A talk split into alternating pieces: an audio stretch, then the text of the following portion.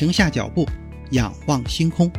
天文随心听，用好奇心带你去感受宇宙的浩瀚。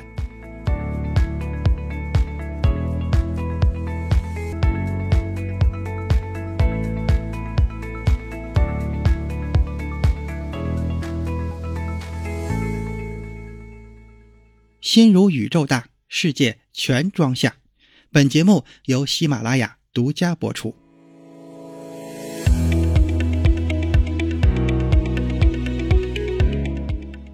你好，这里是天文随心听第二季，欢迎订阅、分享、打赏，还有别忘了投票票。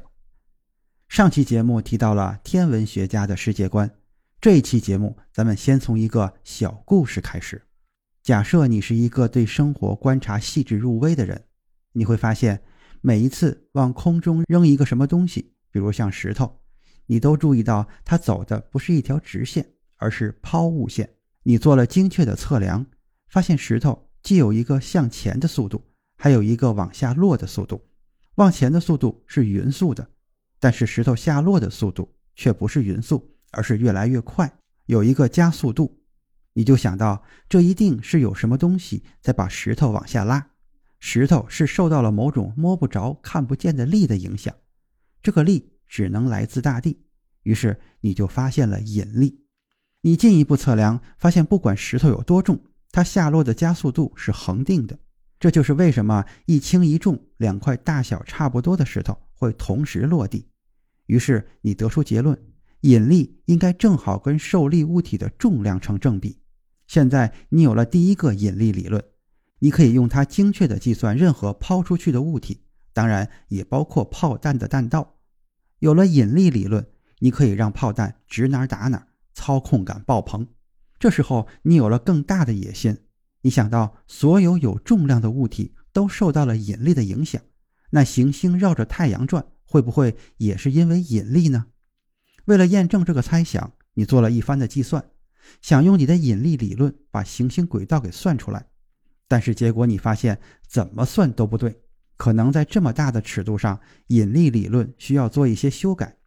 你的旧理论中，引力只跟物体的重量有关系，那可能是因为我们都住在地球表面，行星距离太阳这么远，它感受到太阳的引力应该变小才对。你反复的思考，发明了一个新的引力理论，让引力跟距离也有关系。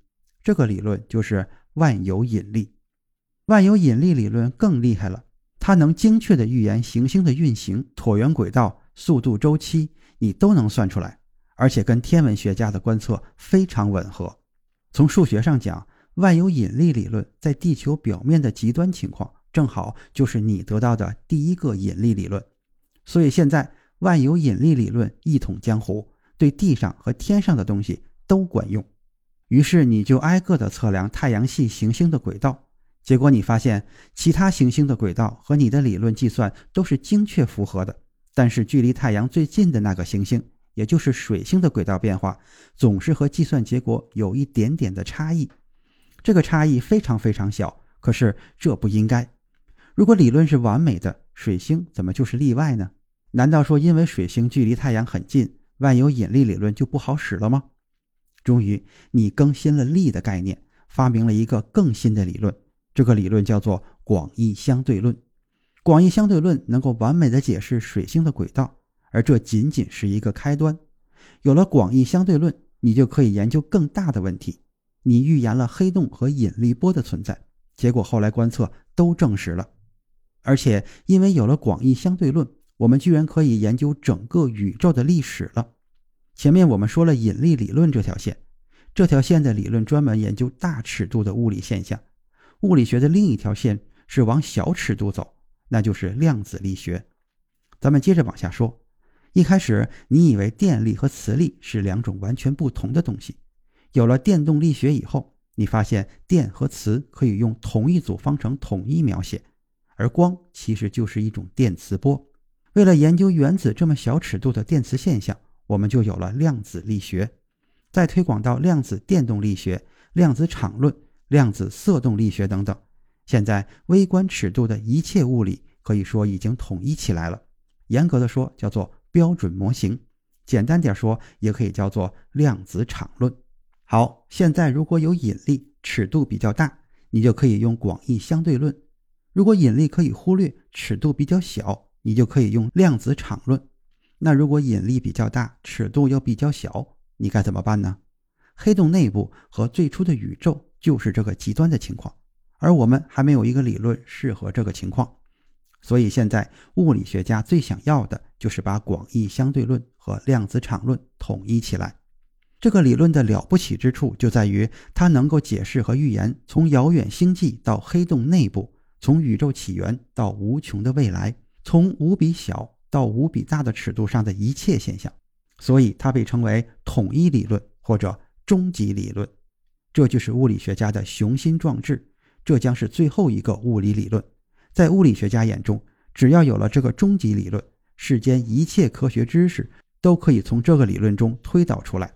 你考虑终极理论在大尺度下的情况，就是广义相对论。你把终极理论取一个引力是零的极限，就是量子场论。从广义相对论出发，你可以推导出狭义相对论和电磁学；从量子场论出发，你可以推导出核物理和粒子物理学。从物理学出发，你可以推导出化学、机械工程和电子工程；从物理学和化学出发，你可以推导出地球科学和生物学；从生物学出发，你可以推导出心理学和医学；然后你可以推导出社会学。这一切的一切都源自一个终极理论。我们用一个极其简单的故事描述了物理学究竟是怎么回事，以及科学家如何用新理论去更新和扩展旧理论。同时还能预言一些此前物理学家们想都不敢想的新东西。有了物理学这个大杀器，就能够解决一切问题了吗？不是。天文学家们在面对宇宙的黑暗一面时，也遇到了同样的问题。他们通过大量观测证实了暗物质的存在。暗物质是一种物质，只能通过自身质量和引力作用被发现。它们不与辐射相互作用，也就是说，它们不吸收任何辐射。但是每个星系都被暗物质所包围，暗物质甚至决定了星系和星系团的形成。如果没有暗物质的引力，宇宙就无法形成一个星系；没有它，宇宙中就只有随着膨胀而变得稀薄、均匀分布的气体。暗物质形成了一片物质的海洋。虽然星系、恒星、行星和所有生物都是由发光物质构成的。但是它们只是这片由暗物质构成的暗海中的一座座小岛，暗物质应该是由我们还完全不认识的粒子所构成的。我们面临的另一个紧迫的问题是解决暗能量的谜团，它占据了宇宙总智能的百分之七十。最近的观测发现，遥远超新星爆炸的速度在加快，宇宙正在加速的膨胀。这是一个奇怪的结论，因为在八十亿年之前。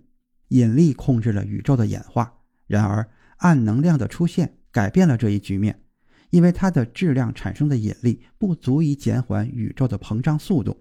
但我们对暗能量的本质还一无所知，甚至量子力学也无法解释。这是二十一世纪理论物理学面临的最大挑战。我们需要一场物理学变革来解决暗物质和暗能量的问题，这与一百年前物理学家面临的困境类似。当然，物理学家通过实验试图证明光速与参考系无关，但最终是爱因斯坦用狭义相对论解决了这个难题。二十世纪的狭义相对论、广义相对论和量子力学代表了物理学的重大突破。现在我们需要再次发动一场物理学的变革。现代天文学的最大发现是，地球上的自然法则同样适用于宇宙中的其他地方。实验理论在地球上可以被解释，而在宇宙中也以宏伟的方式得到验证。物理学为人类提供了一种有效描述自然的方法。天体物理学是宇宙中的物理学。如果把宇宙当成镜子，再通过镜子反观我们自己的话，我们生活在宇宙中，是天体物理学所研究的宇宙的一部分。在过去的几十年中，天体物理学让我们认识到自身的存在与宇宙的先决条件密切相关。事实上，宇宙真的与我们所有人都有关系。那么，头顶上方天空中发生的一切与地球上的我们有什么关系呢？这里是天文随心听第二季，更多精彩内容，请听下期。